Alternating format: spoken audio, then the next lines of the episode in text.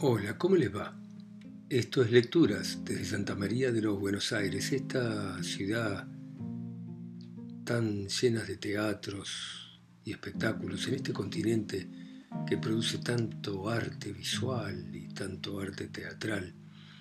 Y vamos a volver sobre el teatro. Ya han escuchado Los Mirasoles de Sánchez Gardel. Ahora vamos a vamos a leer Mi hijo el doctor de Florencio Sánchez, que es una obra de teatro escrita en 1903 por el uruguayo Florencio Sánchez. Es un drama rural en tres actos que presenta el conflicto entre la gente de la sociedad rural de principios del siglo XX y aquellos que se mudaron a la ciudad. El tema de mi hijo el doctor es el drama, el conflicto entre dos concepciones diversas de la vida y el eterno enfrentamiento entre las generaciones. Florencio Sánchez nació en Montevideo en 1875 y murió en Italia, en Milán, en 1910. Y fue periodista y, como ya he dicho, dramaturgo. Y mi hijo, el doctor, comienza de esta manera. Personajes Doña Mariquita, Jesusa, Sara, Misia Adelaida, Mamá Rita, Don Olegario, Julio, Don Eloy y un gurí.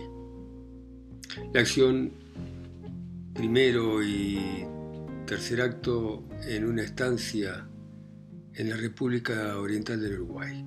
El segundo acto en Montevideo, en la época actual, derecha e izquierda las del actor.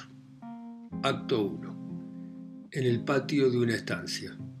Un ángulo de edificio viejo tipo colonial corrido por el tiempo, una puerta a la izquierda y dos al foro. Al centro, en segundo plano, un árbol copioso rodeado su tronco por una pajarera con pájaros. Verja a la derecha con un espacio franqueable entre pilares. Escena 1. El gurí doña Mariquita y don Olegario. Gurí, chillando. Señora madrina, ahí ha venido el hijo de doña Brígida, la puestera, en la yegua Picasa, y dice que si le empriesta el palote de amasar, porque va a hacer pasteles hoy, Mariquita, asomándose a una de las puertas del foro. ¿Te querés callar, condenado? ¿No ves que vas a despertar a mi hijo el doctor? Desaparece. Gurí, es que el muchacho viene apurado porque tiene que ir también a la pulpería. Ah, y dice que si le da permiso a patar la descornada vieja, porque va a precisar más leche. ¿Qué le digo? Mariquita sale precipitadamente y lo toma por el cuello zamarreándolo. Acabarás de cacarear, maldito. Gurí. Ay, ay, no me pellizque. Si yo no he hecho nada. Mariquita, sin insultarlo. Te voy a enseñar, trompudo, malcriado. Olegario sale calmosamente e interviene. Deja a esa pobre criatura, parece mentira. ¿Qué te ha hecho? Algurí. Camino usted a cebarme mate. Mariquita. Es que todos los días sucede lo mismo. Este canalla sabe que Julio está durmiendo y se pone a berrear como un condenado. Y lo hace de gusto. Gurí compungido. No, señor, es que no me acordaba. Olegario al gurí. Camine a cebarme el mate, le he dicho. Se va el gurí que ha de hacerlo de gusto el pobre Tape. Bien sabés vos que es gritón por naturaleza, afectuoso. ¿Es que se ha levantado hoy mi vieja con el naranjo torcido? Mariquita brusca, me he levantado como me he levantado. Pero vos con defender y darle confianza al chinito ese, lo estás echando a perder. Olegario, vamos vieja, no se enoje, caramba. Vaya, traiga su sillón y su sillita baja. Mariquita se va y vuelve con los pedidos cuando se indica. Y nos pondremos a tomar el mate tranquilos. ¡Qué diantres! Está muy linda la mañanita para ponerle cara fea. Espere, comadre, le va a ayudar. Mariquita alcanza un sillón de hamaca y sale con una silla baja y avíos de costura, quedándose de pie. Ambos toman asiento. El gurí aparece con el mate que alcanza a Olegario. Olegario a Mariquita. ¿Gusta servirse? Mariquita ceremoniosa. Está en buena mano. Olegario jovial. ¿Me desaira, moza? No puede ser. Vamos, aunque sea un chuponcito. No ponga esa cara de mala que nadie le va a creer. Sabemos que es buenaza, sí, viejita, aunque más no sea. ¿Se acuerda? Antes no era así. No me hacía esos desaires. Voy a pensar que está muy vieja, vamos, un chuponcito. Mariquita, Jesús Olegario, te has levantado con ganas de amolar la paciencia. No quiero mate. Viendo al gurí que ríe solapadamente. ¿De qué te ríes vos? Olegario. Ahí tenés lo que has conseguido, que hasta los mocosos se ríen de una. Olegario. ¿Vos te reís de tu madrina, canalla? Ya, ponete serio. El gurí sigue riendo. ¿Serio? Idem. ¿Serio he dicho? Mira que te pego. Mariquita, basta, hombre, al gurí. Ya, fuera de acá. El gurí se aleja riendo a todo trapo. Así me ha de respetar esa chusma si los que deben dar el ejemplo lo hacen tan mal. La culpa la tengo yo de permitir esas cosas. Mete precipitadas las costuras en el costurero y se pincha la mano. ¡Ay, demonios! Se chupa el dedo y arroja el costurero con estrépito al suelo. Jesúsa, Jesúsa, Jesúsa. Olegario, ch, callate, mujer. ¿No ves que vas a despertar a mi hijo el doctor? Mariquita, con rabia, dejando secar sobre una silla. Un cuerno. Escena 2. Dichos y Jesusa. Jesusa, mande madrina, Mariquita, ¿dónde te habías metido? Jesusa, estaba en el corral curando al ternero de la reyuna. Pobrecito, esa loca de la colorada que desternamos el otro día no quiere salirse del corral y se ha puesto tan celosa, extraña al hijo, ¿verdad? Que cuando ve otro ternerito lo atropella. Al de Reyuna le ha dado una cornada al lado de la paleta. Tremenda. Yo le pongo todos los días ese remedio con olor al alquitrán para que no se le paren las moscas. ¿Hago bien, padrino? Olegario, sí, mi hijita. Hay que cuidar los intereses. Mariquita, buenos intereses. Por jugar lo hace. Todo el día lo mismo. Cuando no es un ternero, es un chingolo que tiene la pata rota y se le entablilla como si fuera una persona.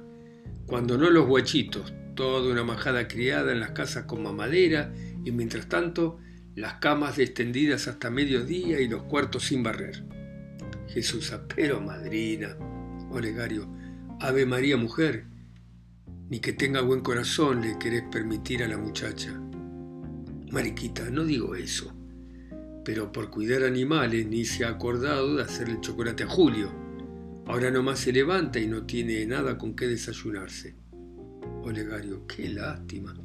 El príncipe no podrá pasar sin el chocolate, Jesús. Mariquita, claro, si está acostumbrado. Vos sabés que en la ciudad... Olegario, ¿qué se ha de tomar el chocolate en la ciudad? Gracias que lo prueben como nosotros en los bautizos y en los velorios. Le llamarán chocolate al café con leche. Venir a darse corte al campo, a desayunarse con chocolate aquí es una botaratada. Jesús pero madrinas y robustiano, Mariquita, corrigiéndola, Julio. Jesús Julio me ha dicho, Olegario. Ah, no me acordaba.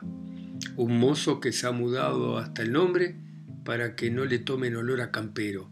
Hace bien en tomar chocolate. Mariquita, no seas malo, Olegario. Vos sabés que él llevaba los dos nombres, Robustiano y Julio. Ahora se firma Julio R. Olegario, sí, sí, sí, sí. Jesusa, este, quería decir que Julio me ha prevenido que no le gusta el chocolate, que si teníamos empeño en indigestarlo con esa porquería, él prefiere un churrasco o un mate. Mariquita, ¿lo oís, Olegario? Olegario, ¿lo oís, Mariquita? Vos que estabas rezongando por el chocolate. Mariquita, y vos que decías que nada querías saber con las cosas del campo, ya lo ves, come churrasco. Escena 3. Dichos y el gurí. Gurí. Padrino, ahí llega David con la tropilla de la picasa. Las yeguas vienen disparando, quiere que monte su labuno y le ayude. Olegario. ¿Y quién ha mandado a echar esa tropilla? ¿No he dicho que no me la traigan al corral? Gurí. El niño Julio dijo que quería ensillar hoy el pangaré viejo para ir a la pulpería. Olegario. Eso es, el niño Julio. Camina, salta en pelo y ayúdale. El gurí se va. Y entren despacio, no sea que se me estropee algún animal. El niño Julio, el niño Julio, no hace más que jeringar la paciencia, haciéndome sudar las yeguas a mediodía, claro. Como al niño Julio no le cuesta criarlas, deja que se maltraten los animales. El niño Julio. Jesús se pone a limpiar la pajarera. Mariquita, pero Legario, ¿qué te ha hecho el pobre muchacho para que le esté tomando tanta inquina? Parece que no fuera tu hijo. Todo el día rezongando, todo el día hablando mal de él. Tras que apenas lo vemos un mes al año. Olegario, más valiera que se quedara allá, si ha de venir a avergonzarse de sus padres, a mostrarnos la mala educación que se aprende en el pueblo. Jesús, padrino, ¿en qué lo avergüenza? Julio tiene otras costumbres. En la ciudad se vive de otra manera pero por eso no ha de dejar de querernos. Olegario. Sí, a la mala maña le llaman ahora costumbres. Viene a mirarnos por encima del hombro, a tratarnos como si fuera más que uno, a reírse mis barbas de lo que digo y de lo que hago, como si fuera yo quien debe respetarlo y no él quien... Y cuando se le dice algo empieza a inventar historias. ¿Lo han visto anoche? El niño no quiere que lo reten y botaratea que es muy dueño de sus acciones. La figura del mocoso. Había de ser yo el que le contestara así a mi padre. El ruido de mi muela por el suelo. Me acuerdo de una ocasión en que al final Juan Antonio, mi hermano menor, se permitió decirle a Tata que ya era muy grande para que lo retara. Ahí nomás se le fue encima el vicio y si no se lo sacamos de entre las manos lo desmaya azotes. Sin embargo, ya ves cómo me trata el niño Julio. En cuanto le observo algo se ríe y se pone a discutirme con un airecito y una sonrisa como si me tuviera lástima. Mariquita, Jesús, qué idea. Olegario, sí, sí, sí. Como si me tuviera lástima, como si fuera algo más que yo. Como diciéndome, ¿qué sabe vos de esta cosa, viejo desgraciado? Hijo del país, por ustedes no le bajó los dientes ya, pero han de ir al güey que no are. Voy sabiendo algunas cosas de su conducta en el pueblo y así se comprueban, pobre de él. Te aseguro que las va a pagar todas juntas. Mariquita, todo eso que estás diciendo son ideas tuyas y chismes del galleguete pulpero. El muchacho es bueno, nos quiere. Lo que es es que tiene otra educación. Si fuera un campero como nosotros, no estaría para ser doctor.